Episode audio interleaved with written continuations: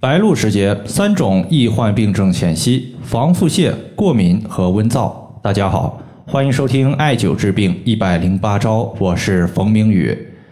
有朋友和我留言，他说：“冯明宇老师，进入秋天后，感觉整个人皮肤有点干巴巴的，总感觉燥热、缺水，吃点什么好呢？”今天是我们二十四节气的白露，也就是秋季第三个节气。都说秋老虎特别厉害。过了白露之后，秋老虎的后劲儿就明显不足了。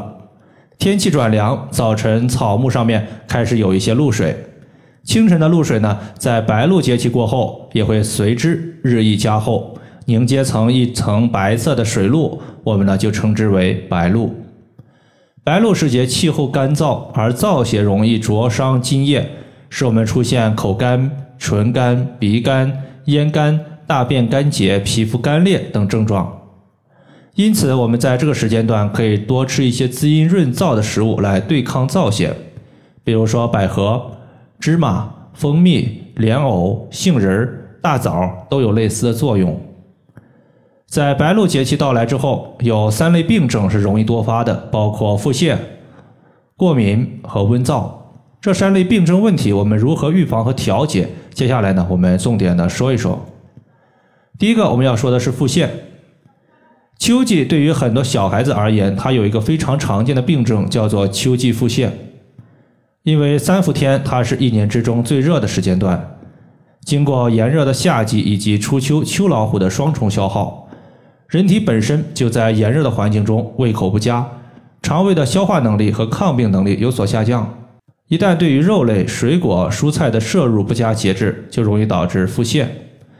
出现腹泻的问题，在这里我推荐三个重要的穴位，分别是神阙穴、天枢穴和足三里穴。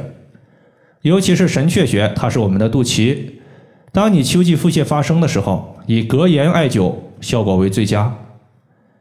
天枢穴它属于胃经，同时是大肠的募穴，既可以增强胃动力，也可以对于大便的溏稀不成形或者是便秘都有双重的调节效果。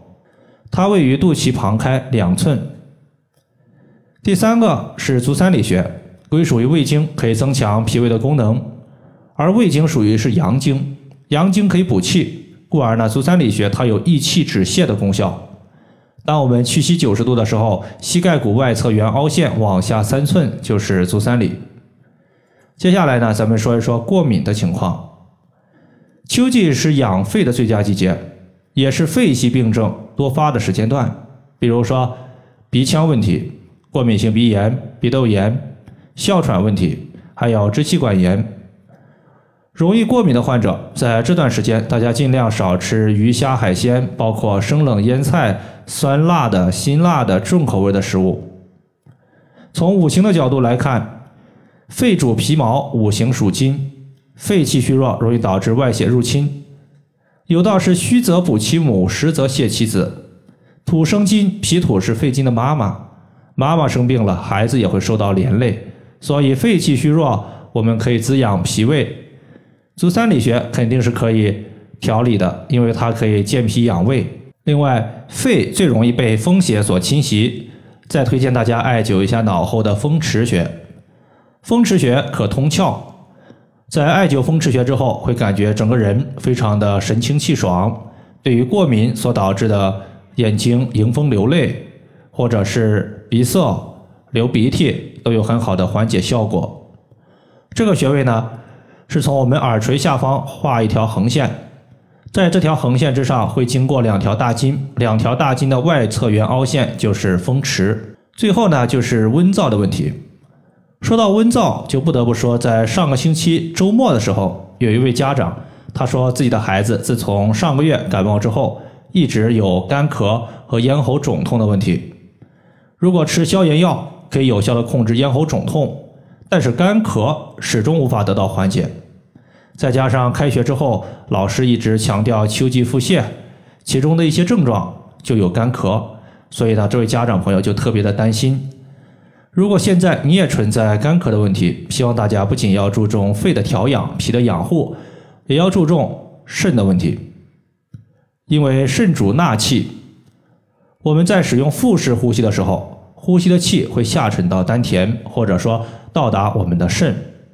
肾如果长期得不到气的滋养，也容易诱发一些肺系相关的病症。在这里呢，我推荐两个穴位，一个叫做鱼际穴，一个叫做太溪穴。我们想一下，咽喉肿痛、干咳，说明人体的水分它缺少，水分被热邪烧干了，所以第一步要清热。而营主身热，这里的营指的是经络上的营穴。